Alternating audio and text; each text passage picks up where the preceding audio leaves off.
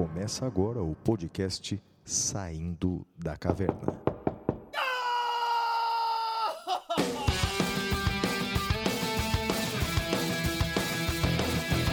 Com Guilherme Madeira, Fala galera, sejam bem-vindos, sejam bem-vindas. Flávio Martins,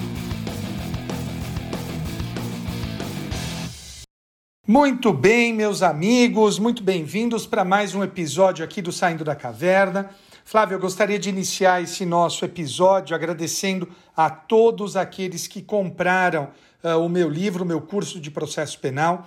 Eu já vendi uh, mais de um terço da tiragem inicial e lembrando que todo o, o que eu ganho com os direitos autorais eu estou adiantando e doando para instituições de caridade, notadamente estou doando para o Padre Júlio e para uma, uma ONG que cuida de mulheres no centro de São Paulo. E queria dizer que eu fiquei muito feliz, porque veja, o seu gesto e o da Beth me inspiraram. E também inspiraram o professor Medina. O professor Medina também está fazendo a mesma coisa com os livros de processo civil dele, de constitucional, enfim. Pelos próximos três meses, o professor Medina vai doar também os direitos autorais uh, das vendas dos livros dele. Eu agradeço a todos e acho que nesse momento a gente precisa exatamente disso, a gente precisa de união. Flávio. É isso aí, Madeira. É um prazer estar aqui novamente para mais um episódio do Saindo da Caverna. Olha, chegamos até o episódio número 9, hein? Até que tá durando a bagaça aqui, não é? Eu também quero agradecer a todos os ouvintes do Saindo da Caverna. Assim como é, você disse, Madeira, eu também quero agradecer a todos aqueles que adquiriram o meu livro, meu curso de Direito Constitucional.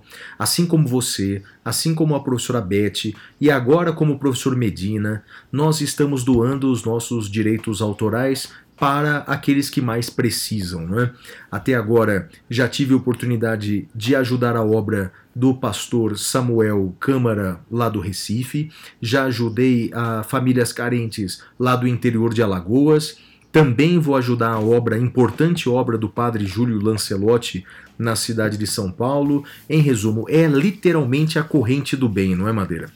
Quero mandar um abraço especial para os nossos ouvintes, a Juliana Coelho Martins, a Nina Alencar, o Wagner Gonçalves, José Marques, Sérgio Coutinho e todos os professores que nos indicam para os seus alunos. Para vocês, um abraço especial. Não é muito legal, Madeira? Professores indicando a gente?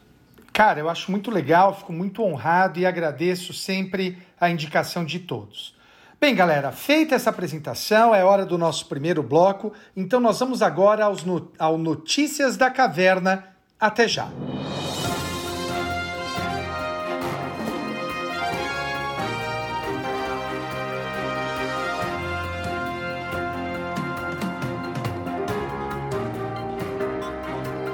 Notícias da Caverna. Muito bem, vamos agora iniciar o Notícias da Caverna. Eu inicio, Flávio, com uma notícia maravilhosa. É, muitos dos nossos ouvintes certamente não conhecem, mas você conhece. Flávio, já ouviu falar em Jack Dorsey? Jack Dorsey? Não, Madeira, quem é? Como não, Flávio? Boa parte da nossa vida hoje a gente deve a esse cara, num certo sentido. Ele é o criador do Twitter, ele é um dos criadores do Twitter. E ah, devo a ele, então, devo a ele, então, grande parte da minha vida, então, né, Madeira? Que eu desperdicei, né? Não, imagina, a gente adora rede social, eu adoro rede social e sei que você também. E o Jack Dorsey, Flávio, ele tem um patrimônio estimado em 4 bilhões de dólares. 4 bilhões de dólares. E ele decidiu doar um bilhão de dólares para uh, fazer uh, pesquisas e ajudas, uh, ajudar as pessoas vítimas do coronavírus. Então, olha que sensacional. Ele está doando um bilhão de dólares. É isso mesmo, com B, um bilhão de dólares para ajudar no combate ao Covid-19, ao novo coronavírus.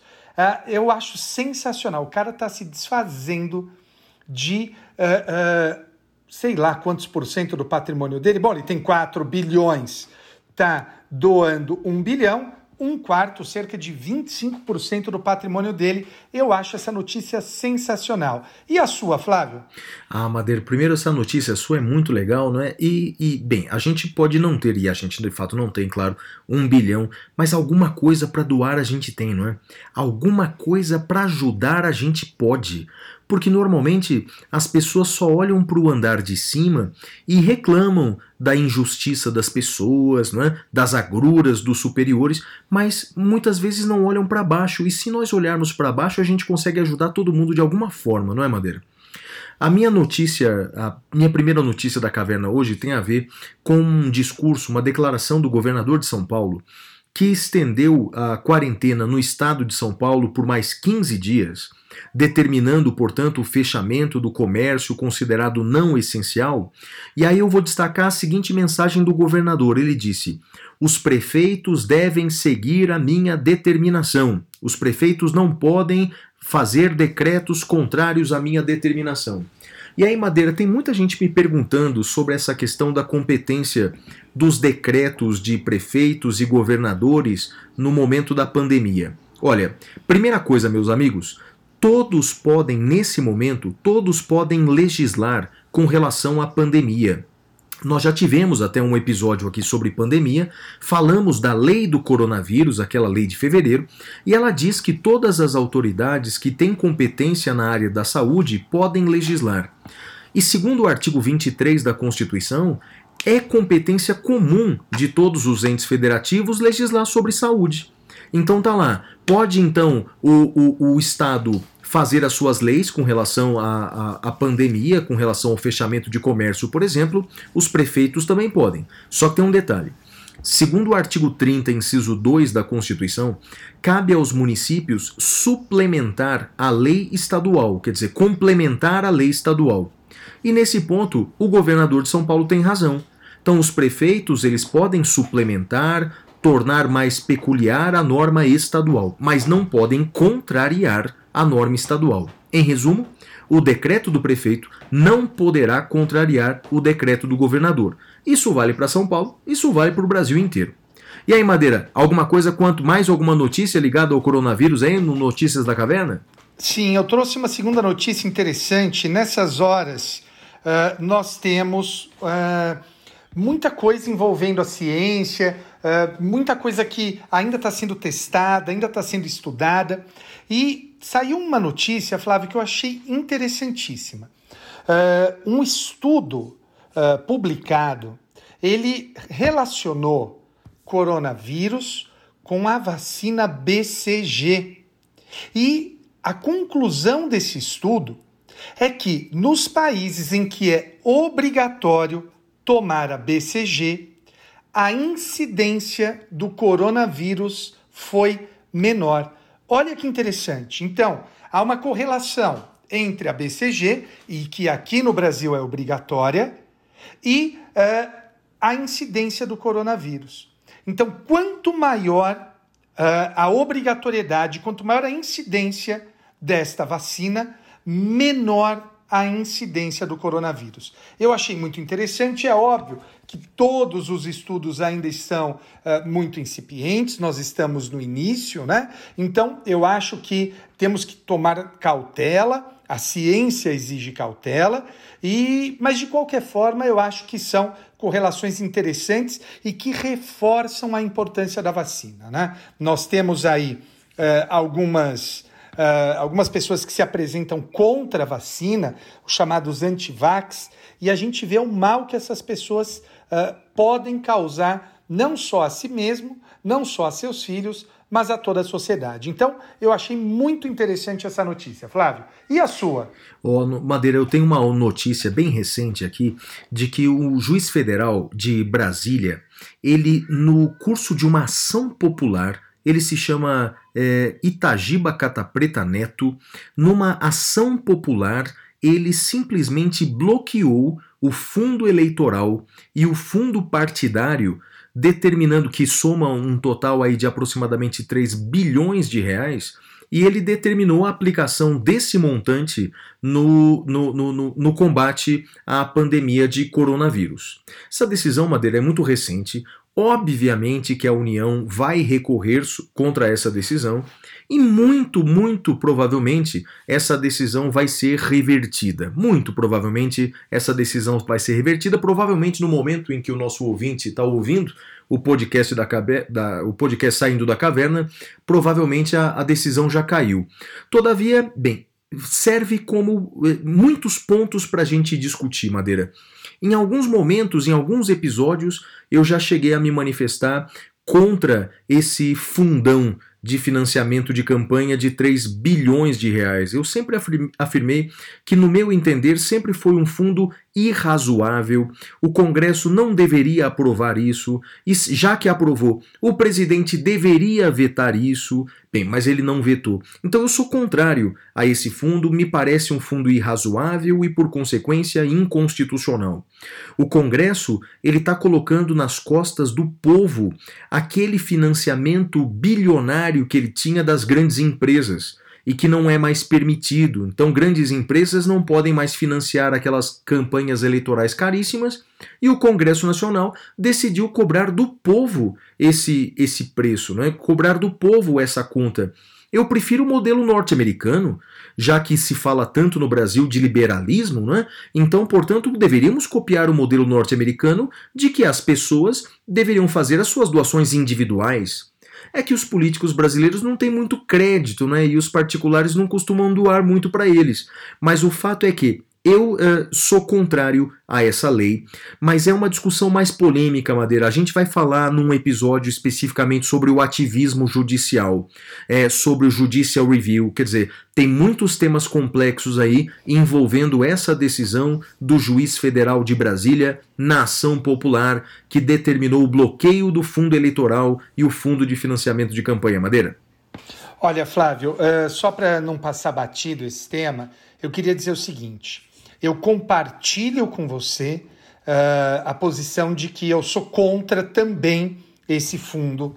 Uh, também fiz campanha nas redes sociais para que o presidente Bolsonaro vetasse isso. Acho um descalabro. Concordo plenamente com você. Mas aí há uma segunda questão. Pode um juiz determinar o destino das verbas públicas?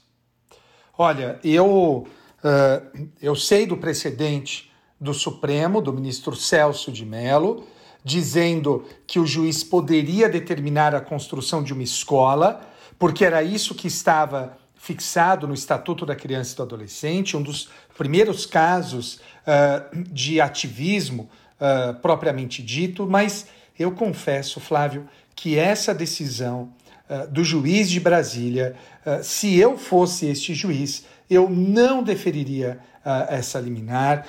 Eu me incomodo muito com os juízes se substituindo aos políticos. Eu acho que a gente precisa respeitar o poder político, o poder legislativo. E veja, olha a diferenciação que eu estou fazendo. Eu sou contra este fundo. No entanto, eu também sou contra a extensão desse tipo de decisão. Eu me incomodo muito. Flávio. É, Madeira, realmente o tema é bastante polêmico, mas olha, falando em tema polêmico, Madeira, a gente vai para o próximo bloco e esse é um tema polêmico toda a vida. Vamos para o próximo bloco e o tema cavernoso de hoje é foro privilegiado. Uh. Temas cavernosos.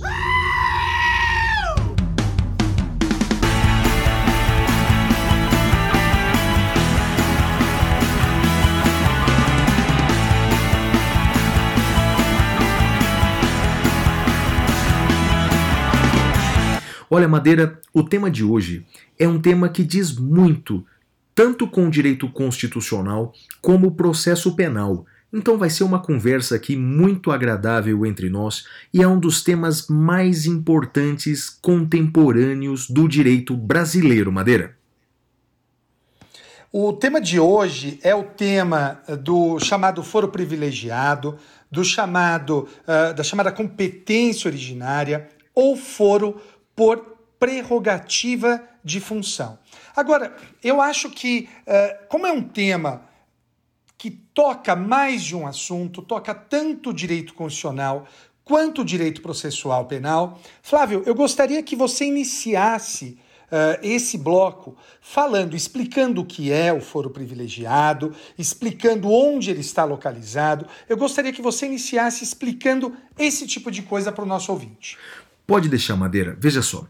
O foro privilegiado, o foro por prerrogativa de função ou competência originária cuida da hipótese de alguém ser julgado diretamente por um tribunal e não por um juiz de primeiro grau. Então, a legislação brasileira, em alguns casos, defere para algumas autoridades a competência para ser julgado por crimes em instâncias superiores. Quanto à nomenclatura, Madeira, a nomenclatura do nosso episódio é foro privilegiado porque já é um nome que se tornou bastante difundido. Como professor de constitucional, eu confesso que eu não gosto desse nome, foro privilegiado, porque com certeza não é um privilégio, mas uma prerrogativa da pessoa e da função que ela exerce. Bem, explico a diferença, não é? Privilégio é algo, é algo que diz respeito à pessoa, ao João, o Joaquim o José. Prerrogativa, por sua vez, é algo relacionado à sua função. Esse instituto que nós vamos estudar hoje é um instituto relacionado à função exercida. A prova disso é que, caso a autoridade não exerça mais a sua função, ela não continuará com a prerrogativa de função, como Madeira vai explicar daqui a pouco. Então, embora o nome é, for privilegiado seja um nome muito difundido, eu confesso que eu prefiro mais o nome for por prerrogativa de função ou competência por prerrogativa de função. Além disso, olha, essa competência especial cuida das hipóteses em que alguém é diretamente julgado ou pelo Tribunal de Justiça, ou pelo Tribunal Regional Federal, ou pelo STJ, ou pelo STF. A Constituição Federal prevê as hipóteses dessa competência originária dos tribunais.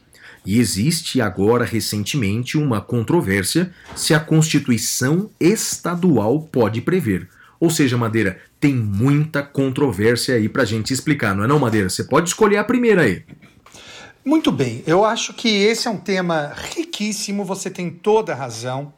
E eu gostaria, Flávio, de tratar um pouquinho da evolução uh, desse, desse instituto. Uh, mas antes, só mencionando isso que o Flávio falou da controvérsia, é o seguinte: a Constituição Federal ela estabelece as hipóteses de prerrogativa de função. E muitas dessas hipóteses são replicadas, são mimetizadas nas constituições estaduais. Então, por exemplo, o meu caso, juiz de direito. Juiz de direito é julgado pelo TJ e isso está tanto na Constituição Federal quanto na Constituição do Estado de São Paulo. Ainda que a Constituição do Estado de São Paulo não tivesse prevista essa competência, a Constituição Federal teria previsto. Isso também vale, Flávio, por exemplo, para o caso do prefeito. Uh, prefeito está previsto tanto na Constituição Federal quanto na Constituição Estadual. Mas houve casos severos de abuso de algumas constituições estaduais, que eu costumo brincar, colocaram prerrogativa de função para todo mundo. Flávio, que, que o Supremo falou disso? Então, Madeira, essa questão é bem interessante. Nas últimas vezes que o Supremo se manifestou sobre isso, ele disse que a competência por prerrogativa de função é uma exclusividade da Constituição Federal. Por exemplo, a Constituição do Maranhão tinha dado competência por prerrogativa de função para delegados de polícia, defensores públicos, procuradores, e o Supremo entendeu que essa extensão é inconstitucional. Cabe, portanto, à Constituição Federal Madeira estabelecer essa competência por prerrogativa de função. Atualmente, essa é a posição do Supremo. Portanto, como você disse, as constituições estaduais elas podem replicar aquilo que a Constituição Federal previu como competência é, por prerrogativa de função ou for privilegiado, mas não pode ampliar além daquele rol previsto na Constituição Federal, Madeira. Flávio, você concorda com essa posição do Supremo? Ah, Madeira, eu concordo sim, sabe, rapaz? Eu concordo sim. É, porque, na verdade, é, como você disse, você usou uma palavra que eu acho que é a palavra-chave, é o, o abuso, né? O abuso. Eu entendo que pode a Constituição eh, estadual, e aliás até deve a Constituição estadual, prever a competência especial para julgar deputados estaduais, por exemplo. Deputados estaduais, sim, porque a própria Constituição Federal, no artigo 25, ela diz que os deputados estaduais têm as mesmas garantias dos deputados federais. Então, portanto, faz sentido. Agora, fazer como já fizeram outrora, estender isso para vereadores, me parece que é um abuso, me parece que é inconstitucional. Então, veja, é, todos são iguais perante a lei, é o princípio da igualdade, mas cabe à Constituição Federal entender aqueles casos excepcionais de competências diferenciadas. Eu concordo com essa posição atual do Supremo. Madeira, e você? Eu também concordo. Eu acho que, infelizmente, Uh, nós estamos pagando pelo abuso. É óbvio que nós temos aí, e esse é um, esse é um tema interessante para estudar, nós temos um federalismo muito peculiar, né, em que os estados não têm tanta autonomia assim, principalmente quando a gente olha essa decisão do Supremo. Mas o fato é que o Supremo agiu para coibir os abusos, concordo também com o Supremo nesse ponto. Agora, Flávio, tem um tema que também para mim me parece um tema chave nessa questão, que é o princípio da atualidade do cargo. O que, que significa isso? Flávio, antes, e perceba, meu caro ouvinte, que eu vou te dar a posição antiga do Supremo. Antes, o que, que o Supremo entendia? pelo princípio da atualidade do cargo. Se o sujeito tivesse o cargo, ele seria julgado pelo, e eu vou usar essa expressão porque o próprio Supremo usa, embora eu não concorde, ele seria julgado pelo foro privilegiado. Não importava o momento em que tivesse cometido o crime, não importava se tinha ou não relação com a função. Então, Flávio, se um sujeito era deputado estadual e se tornava deputado federal, o processo iria automaticamente para o Supremo Tribunal Federal, ainda que o crime tivesse sido cometido quando ele fosse deputado estadual. Era o que se chamava princípio da atualidade do cargo. Flávio, eu dou essa matéria na graduação, lá no Mackenzie. E os alunos, eu avisava os alunos que na prova cairia um exercício em que o sujeito começava com uma profissão qualquer e aí ele iria mudando de função e os alunos teriam que me dizer por onde percorreu o processo. E, óbvio, era uma prova sem consulta. Então, os alunos tinham que saber exatamente uh, quais. Qual, quais cargos eram julgados por quais tribunais. Madeira, é... eu não sei, olha, rapaz, eu não sei com que eu tô mais indignado, rapaz. Se é com essa posição que o Supremo adotava ou se é com essa sua prova, rapaz. Mas que prova demoníaca, rapaz. Você obrigar o aluno a fazer um troço desse. Madeira, você falando desse caso, eu, eu me lembrei, viu? Falando dessa posição, eu me lembrei de um caso que é o caso do Paulo Maluf. Você lembra disso não? O Paulo Qual Maluf. Deles? Qual deles, né? Então, o, o, último caso, Madeira, o que pôs fim à carreira política do Paulo Maluf, é que ele foi julgado pelo STF pelos crimes que ele praticou na época em que ele era prefeito de São Paulo. Lembra disso ou não? Lembro, lembro. Então, é, tem um caso, bem, é até engraçado, né, Madeira, se não fosse triste, né? É, tem a ver com uma obra pública do Maluf, né? Em que a obra a, a, obra pública foi tão superfaturada, foi tão superfaturada que era mais caro, o, o metro quadrado era mais caro do que aquele túnel que atravessava o oceano que levava até a Paris. Oh, que loucura, Madeira. E aí, quem julgou Maluf pelo crime praticado enquanto prefeito foi o Supremo Tribunal Federal. É essa teoria que o Supremo adotava, não é isso, Madeira?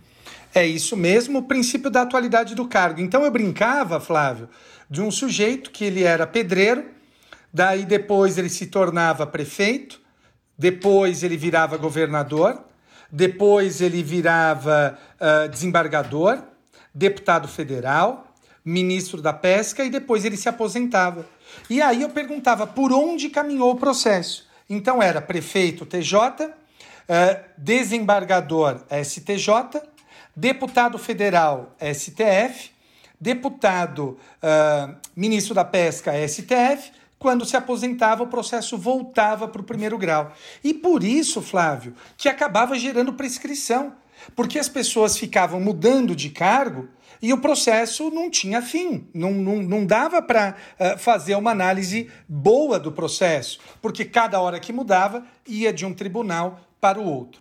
Mas o fato é que no dia 3 de maio de 2018, o Supremo mudou de posição, Flávio. Nesse dia, foi julgada uma questão de ordem na ação penal 937 do Rio de Janeiro. Primeiro, explicar para o nosso ouvinte o que é uma questão de ordem. Questão de ordem é uma questão preliminar que impede o julgamento da causa e que precisa ser analisada antes do julgamento. Então, a discussão que se travou foi: escuta, os crimes, nós vamos continuar a julgar aqui no Supremo pelo simples fato da pessoa ter o cargo. E o relator, Flávio, o ministro Luiz Roberto Barroso, ele parou com isso. Ele foi a tese vencedora e ele disse o seguinte: olha, acabou isso. Agora, para ser julgado pelo Supremo, deputados e senadores precisam observar dois requisitos. Primeiro, que o crime seja cometido durante o mandato. E segundo, que tenha relação com o mandato. Então, vamos imaginar o seguinte, Flávio. Então, olha, só para marcar bem os dois requisitos. O crime tem que ser cometido durante o mandato e tem que ter relação com ele. Então imagine o seguinte, Flávio: situação número um. Sujeito está caminhando na rua, está uh, tá dirigindo o seu carro, melhor, está dirigindo, bate o carro, desce, e quem está dirigindo o outro carro é um senador. Eles começam a discutir, o senador fica nervoso, saca a arma e mata a pessoa. Veja, foi cometido durante o mandato? Foi. Mas tem relação com o mandato? Nenhuma. Portanto, ele vai ser julgado no tribunal do júri. Agora, Flávio, vamos supor que esse mesmo cidadão esteja andando na rua e encontre esse mesmo senador. Vira para o senador e fala: Senador, como é que o senhor votou tal tema eh, no Congresso? Ah, meu caro leitor, eu votei de tal forma. E o cidadão vira para ele e fala: Não, senador, o senhor deveria ter votado de outra forma. E aí eles começam a discutir, o senador saca a arma e mata o cidadão. Veja, nesse caso, foi praticado durante o mandato? Foi. Tem relação com o mandato? Tem. Então será julgado pelo Supremo. Flávio, em princípio, essa foi a definição do Supremo. E o Supremo, Flávio, deixou uma questão muito clara ali. Quando estava sendo votado, o ministro Gilmar Mendes pediu a palavra e disse: Olha, já que vocês estão definindo isso, vamos fazer o seguinte: vamos aplicar isso para todas as autoridades, para todas, inclusive para nós, né? para todas. E o ministro Gilmar Mendes foi vencido, Flávio. O ministro Gilmar Mendes queria aplicar para todos esse entendimento e ele foi vencido. E os ministros decidiram: nós só estamos discutindo casos envolvendo deputados e senadores. O resto nós ainda não decidimos. Flávio, até agora, o que, que você acha dessa posição do Supremo?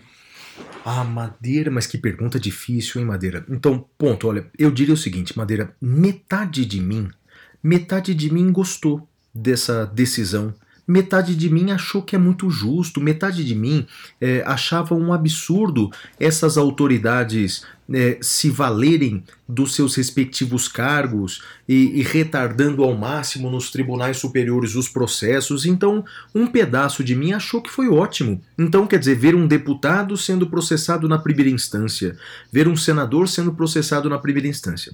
Essa metade que está falando, Madeira, que gostou, é aquela metade que não fez direito, não, não fez faculdade de direito, não, é só um senso de justiça mesmo. A outra metade de mim, a metade que fez direito, tem seríssimas dúvidas se o STF podia fazer isso mesmo. Porque veja, a Constituição é clara ao dizer que quem julga um deputado federal é o Supremo Tribunal Federal. Agora vem o Supremo e diz: não, mas se for com esse requisito aqui, se for com esse requisito ali, vai ser julgado na primeira instância. Tem um princípio, Madeira, no direito constitucional, que é o princípio da justeza ou conformidade funcional. Os alemães que, que, é que criaram, os, é, então os alemães criaram, os portugueses é, traduziram e nós copiamos os portugueses. Que é assim, na interpretação da Constituição, você tem alguns limites. Dentro desses limites, você não pode alterar as competências constitucionais. Então, quer dizer, se a Constituição está dizendo quem julga deputado federal é o STF, não pode o intérprete da Constituição dizendo, não, em alguns casos é o juiz de primeira instância. Parece que é um exagero do intérprete. Então, Madeira, eu estou muito dividido nessa sua pergunta. Você perguntou o que eu acho. Olha, metade de mim acha ótimo ver um sujeito que pratica um crime fora do seu mandato sendo julgado na primeira instância. A outra metade tem sérias dúvidas se o STF podia fazer isso. Mas uma coisa, as duas partes minhas convergem, Madeira. É um absurdo o Supremo não estender esse posicionamento para outras autoridades. Que história é essa? Parece aquele livro lá do George Orwell, todos são iguais, mas uns são mais iguais do que os outros? Que história é essa? Quer dizer, então a prerrogativa de função deveria ser de forma aplicada de forma homogênea para todas as autoridades, não só para deputados e senadores. E você, Madeira, qual a sua posição sobre a sua opinião sobre essa posição do Supremo? Flávio, só fala de novo o nome do princípio para o nosso ouvinte. Ok, é princípio da justeza ou conformidade funcional. Princípio da justeza ou conformidade funcional. É até comum ser cobrado esse princípio em concursos públicos na prova de constitucional. Então ele diz que não pode o intérprete da Constituição alterar competências constitucionais. O que faz muito sentido, não é, Madeira? O poder constituinte originário diz que quem julga é X, vem o intérprete da Constituição e diz que é Y, realmente parece que está um pouco extrapolando os limites da interpretação. Mas, Madeira, estou curioso para saber seu ponto de vista aí. O que, que, você acha dessa posição do Supremo? Flávio, você sabe que eu sou um, um crítico do ativismo, né? Uh, eu acho que essa decisão ela é ativista, sim. Ela foi uma decisão, a meu ver, que se ligou uh, aos traumas gerados pelo mensalão. Lembra que o mensalão paralisou a corte né, por anos, acho que foi um ano e meio, dois anos, salvo engano, que eles só ficaram julgando aquela ação.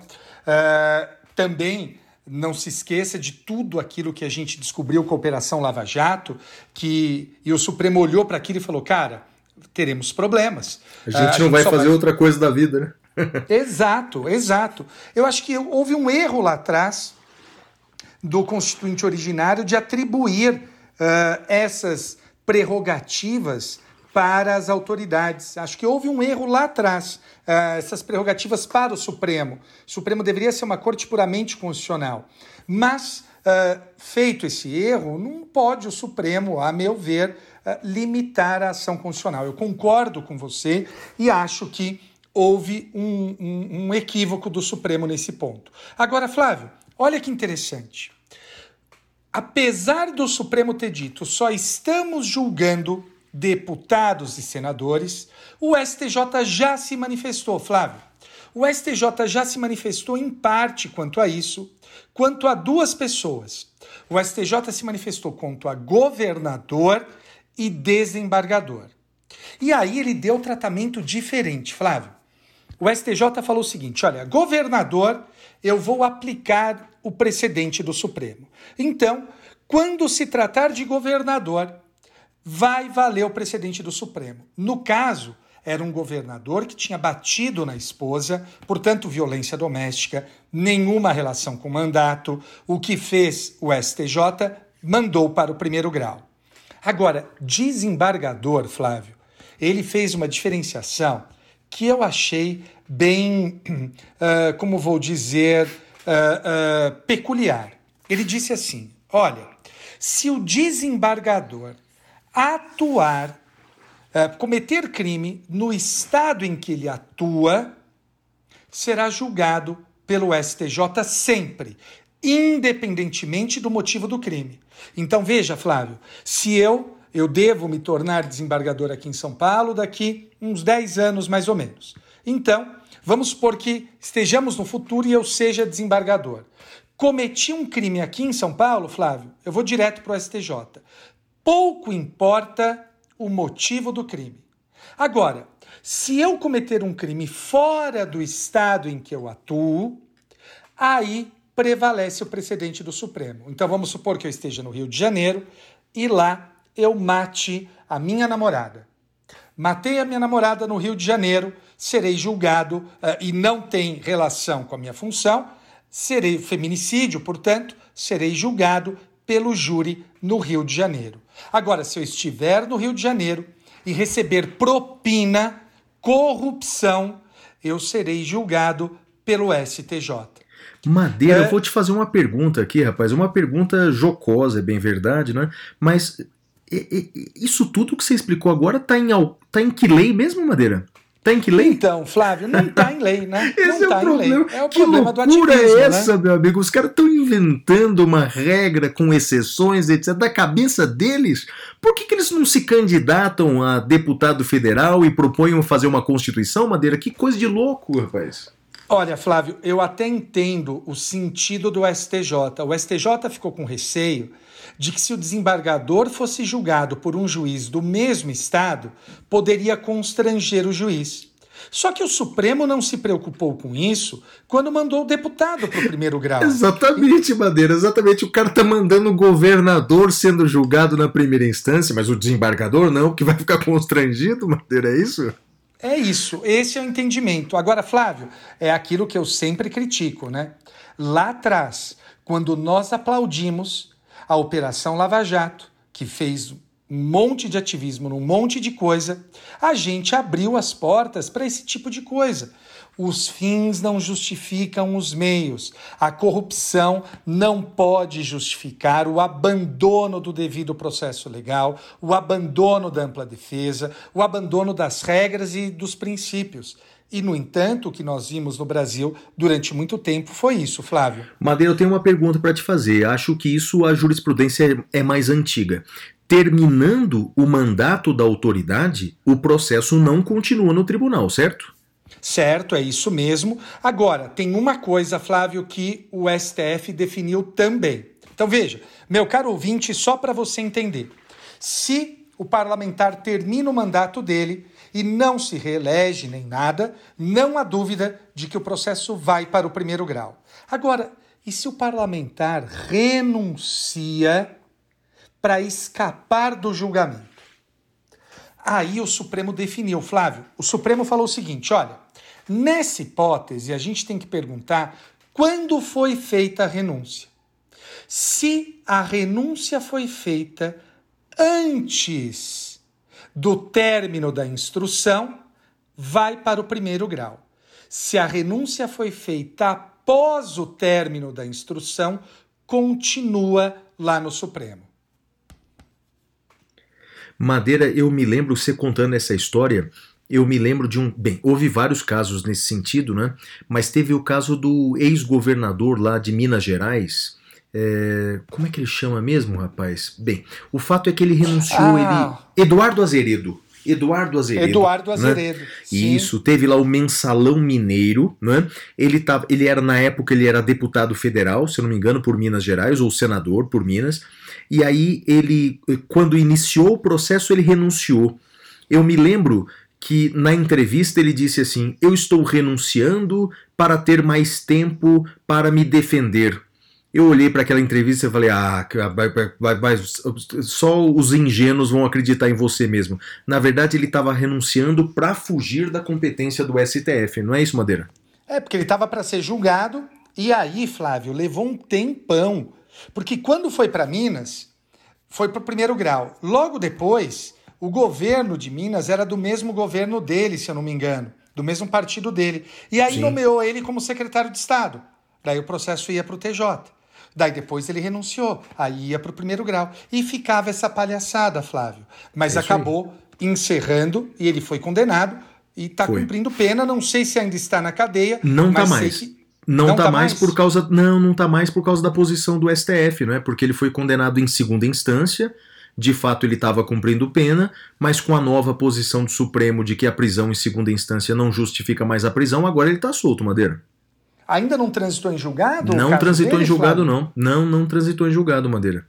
Eita. Aliás, essa é, uma, essa é uma questão, né, Madeira? Essa é, é uma consequência da jurisprudência do Supremo. Então, quer dizer, com esse ar de dar Uh, por meio dessa mudança jurisprudencial, de dar uma maior efetividade às normas, não, quem vai julgar o deputado agora é o juiz de primeira instância, não é mais o Supremo. Veja, Madeira, com a quantidade de recursos que há e com a presunção de inocência, me parece que a chance de prender um deputado hoje é mais remota do que no passado. Quando ele era julgado pelo STF, ainda tinha uma chance lá de ser condenado e transitado em julgado meses depois. Agora, como quem julga o deputado federal é o. Claro, de acordo com os requisitos que você falou, pode ser o juiz de primeira instância, até chegar no STF, até transitar em julgado, pode durar muito tempo, Madeira. Aliás, eu vou te fazer uma pergunta agora, Madeira. Agora, uma pergunta baseada num caso concreto. Um deputado estadual lá do Rio de Janeiro, muito famoso, teria praticado um crime conhecido como rachadinha. Né? Daí Sim. acabou o mandato dele. Acabou o mandato dele e ele foi eleito deputado federal. Madeira está tendo uma discussão enorme. Eu sei que a investigação foi suspensa é, por decisão do TJ do Rio de Janeiro. Quem, na sua opinião, quem deve investigar e processar esse ex-deputado federal, deputado estadual e hoje senador pelo Rio de Janeiro. Estou falando, obviamente, do meu xará, o Flávio Bolsonaro. E aí, Madeira, juiz de primeira instância, porque o crime ele não é mais deputado estadual, é, é, o TJ do Rio, porque ele era deputado estadual, ou é o STF, porque ele é senador? Qual dos três, Madeira? A, B ou C? Flávio, não pode ser o Supremo, o próprio ministro Marco Aurélio já decidiu isso uh, no começo do ano, uh, acho que do ano retrasado até. Não pode ser o Supremo, porque o crime foi cometido, se é que crime existiu, ele foi cometido antes dele se tornar senador. Então, excluímos o, o Supremo. Perfeito. Resta primeiro grau ou TJ? Ele não é mais deputado estadual. Não há nada que justifique a manutenção no TJ. Então tem que ir para o primeiro grau. Eu, eu, eu não consigo entender, com, com todo respeito, olha, uh, máxima vênia, todos os salamaleques jurídicos aí, eu não consigo entender, uh, alcançar essa discussão. Para mim não há dúvida, é primeiro grau e acabou. O que, que, você acha, Flávio? Bem, Madeira, bem, a gente discutiu antes não é, se não deveria ser pelo STF ou não. Como o STF decidiu que não é ele, porque o crime foi praticado antes de ser senador, bem, tem que ser o juiz de primeira instância, não é? é de julgar diferente, Madeira, é, é, é, jogar na lata do lixo por causa de um caso concreto 10 anos de jurisprudência, não é, Madeira? Porque ele não é mais deputado estadual e nos últimos 10 anos, quando você não está mais no cargo, você não é julgado mais pelo tribunal, não é isso? Exato, o princípio da atualidade do cargo que a gente tinha falado no início do, do bloco. É então eu não aí. consigo entender, não, não tenho alcance para entender por que tanto barulho em cima disso. Flávio, mais alguma coisa sobre esse, sobre esse tema? Ah, Madeira, eu acho que a gente falou bastante coisa e aí o nosso ouvinte que quiser pode mandar suas dúvidas para o nosso e-mail, né, que é o podcast arroba professorflaviomartins.com.br, Madeira. Muito bem, então com isso a gente encerra esse nosso tema cavernoso da semana e vamos para o próximo bloco que é o Pintura Rupestre. Até já!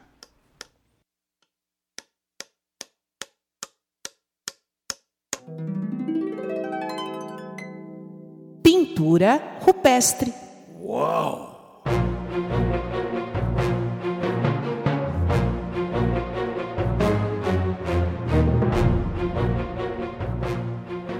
Olha, Madeira, a minha dica hoje do Pintura Rupestre é uma série, uma série que está na Netflix, né? É uma série colombiana, portanto feita por atores dos mais diversos da América do Sul. E é uma série longa, Madeira, portanto, uma série perfeita para tempos de quarentena. Né? É uma série chamada Bolívar. Ela tem, Madeira, 60 episódios de uma oh, hora. 60 Ô, louco. episódios de uma Ô, hora, Flávio, Madeira. cê- cê- cê- olha, só É uma falar novela, que é sobre o Simão Bolívar. É uma novela, Madeira, uma novela sobre Simão Bolívar. Olha, pra você ter uma ideia, faz... Você virou comunista agora, é isso? Não, Madeira, pelo contrário. Olha, vou dar, vou dar, uma, vou dar uma dica, não é uma, uma boa notícia. Sabe quem se recusou a assistir essa série, dizendo que era cheia de mentiras? O presidente da Venezuela. O Nicolás Maduro, ele disse que não assistiu e não vai assistir essa série. Né? Por quê? Porque essa série é realista demais. Ela mostra um Bolívar muito real, não mostra ele apenas como um herói, não mostra Aham. ele apenas como um tirano, mostra ele como um ser humano. Um ser humano dotado de virtudes, um ser humano dotado é, da- de, de muitos defeitos, né? E o legal dessa série, o que eu mais gostei, Madeira, é que ela é toda baseada em fatos históricos. Eles tiveram um cuidado muito grande para retratar de fato Simão Bolívar de uma maneira muito histórica. Então é uma série muito bacana, eu recomendo muito, porque nós aqui brasileiros, não é?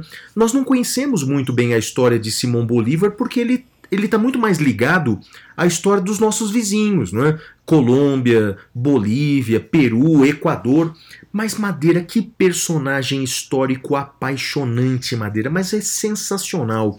O, o, o ator que faz Simão Bolívar é até um ator eh, eh, venezuelano, eu não conhecia, mas é extraordinário. Olha, eu recomendo muito para conhecer a história de. Porque veja, Madeira, eu sempre digo o seguinte: pô, o cara, ele tem. A gente tem que conhecer a história do cara. O cara tem um país com o nome dele.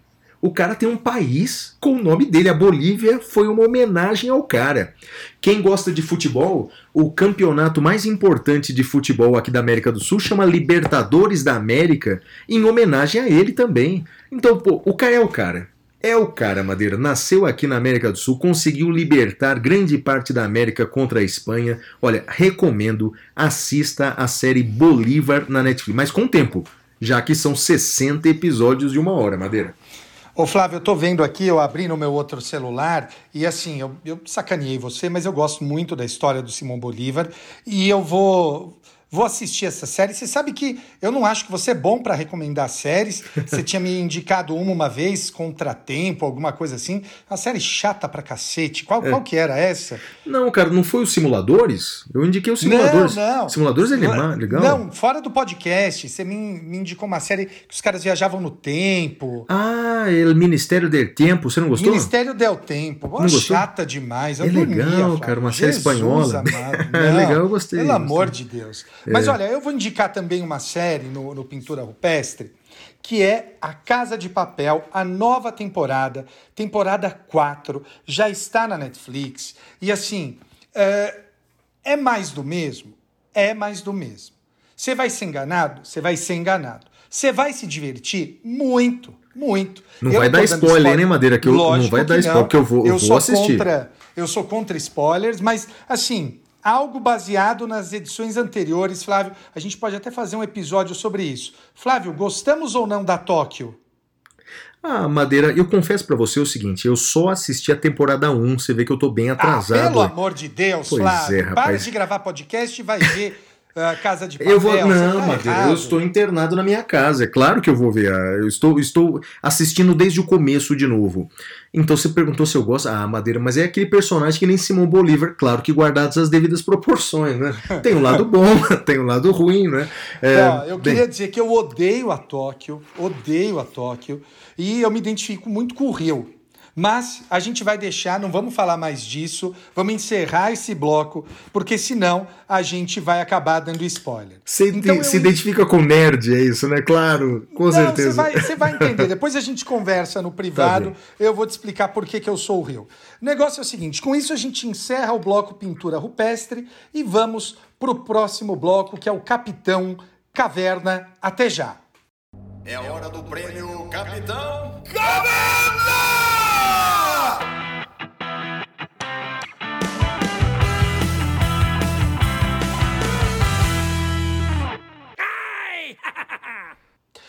Bem, meus amigos, neste bloco nós vamos fazer os destaques negativos e positivos e eu gostaria de iniciar fazendo um destaque negativo. Flávio, eh, tomou conta das redes sociais o debate sobre a cloroquina.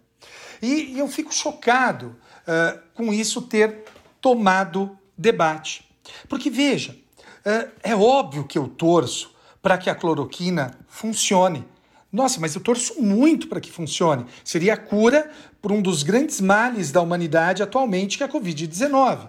Agora, eu sou incapaz, Flávio, de emitir uma opinião para dizer se tem que ministrar o remédio, se não tem que ministrar, porque não cabe a mim, eu não sou cientista. E o fato é que nós, uh, e principalmente nós do direito, nós achamos que temos que ter opinião sobre tudo. E a gente não precisa ter opinião sobre tudo, a gente não deve dar opinião, notadamente sobre aquilo que a gente não conhece. Meu caro ouvinte, você que é do direito, pensa na quantidade de besteira que você ouve as pessoas que não são do direito falando sobre direito. Agora, pensa que você pode ser essa pessoa, só que falando sobre a cloroquina. Então eu acho que a gente precisa, Flávio, ter humildade de ouvir mais e falar menos, principalmente sobre temas que a gente não domina. Você vê, Flávio, que aqui nós não falamos de temas que a gente não domina. E por quê? Porque não é a nossa. Para que fazer isso? A gente só vai fazer as pessoas terem certeza de quão estúpidos nós somos. Então, o meu destaque negativo é para quem tem opinião sobre tudo e acha que precisa falar sobre tudo. Flávio. É, Madeira, assino completamente embaixo e, e, e, é um absurdo, porque as pessoas opinando sobre isso colocam até em risco a vida das pessoas, né, Madeira? Olha, eu concordo plenamente com o que você disse. E o meu destaque negativo, Madeira, vai tem, tem um, um, pouco a ver contigo. É com as pessoas que divulgam notícias falsas, com as pessoas que criam essas notícias falsas ou que simplesmente propagam essas notícias falsas. Agora, recentemente, teve um rapaz que, veja, que absurdo chega à mente do ser humano. Ele foi até o, o, o, a, aquele lugar onde de armazenamento lá de frutas e verduras lá de Belo Horizonte, não é? Ele foi para um cantinho lá onde não tinha frutas e não tinha alimentos. Ele fez uma gravação com o celular dele dizendo: "Olha só, total desabastecimento, não tem, olha só o que está acontecendo no Brasil, não vai ter comida para as pessoas". Veja, fez um vídeo e as pessoas, Madeira, começaram a divulgar esse vídeo feito pelo rapaz com esse alerta de desabastecimento no Brasil e até o presidente da República repostou esse vídeo. Madeira, Felizmente, não é? foi instaurado o um inquérito policial contra aquele rapaz, descobriu-se a autoria e viu que, na verdade, ele se escondeu. A câmera de segurança mostrou que ele ficou escondido num cantinho, bem naquele cantinho onde não tinha alimentos, para fazer aquele vídeo. Madeira, olha, isso inclusive é contravenção penal fazer um troço desse, não é? É, é, é um absurdo. Olha, meu destaque negativo vai para essas pessoas que ficam aí criando alarmes de forma falsa, colocando em risco a, sair, a saúde física e intelectual das pessoas. Chega de notícia falsa, chega. E aí, Madeira, seu destaque positivo vai para quem, meu amigo? Flávio, eu tinha colocado um destaque positivo, mas eu decidi mudar. O meu destaque positivo vai para o professor Medina professor Medina que resolveu doar seus direitos autorais uh, e que, com isso, vai ajudar uh, as pessoas que estão sofrendo nesse período de uh, coronavírus. Então, meu destaque positivo vai para o professor Medina. Flávio. E Madeira, o meu destaque positivo vai para as pessoas que estão tendo que se reinventar nessa terrível crise que nós estamos vivendo. Muitos profissionais, muitas pessoas estão se reinventando. Por exemplo, donos de restaurantes que nunca tra trabalharam com a entrega domiciliar, com o delivery e que agora estão fazendo isso. Muitos comerciantes que estão fazendo isso. Donos de confecções que, em vez de fazerem roupas, agora estão fazendo máscaras para as pessoas. Professores, Madeira, como os professores de todo o Brasil estão tendo que se reinventar para poder educar os seus alunos à distância. Olha, o meu destaque positivo vai para vocês. Para vocês que, apesar de todas as dificuldades, estão tendo que se reinventar. Não estão cruzando os braços, estão caminhando, estão seguindo em frente. Madeira, para essas pessoas vai o meu destaque positivo da semana. Muito bem, então com isso nós chegamos ao final de mais um episódio aqui do Saindo da Caverna. Eu gostaria de agradecer a todos vocês e a mandar um beijo para o meu pai, para minha mãe e para você. E para Maria da Graça Xuxa Meneghel. Xuxa, beijão para você. Até mais, galera. Tchau, tchau. Tchau, tchau.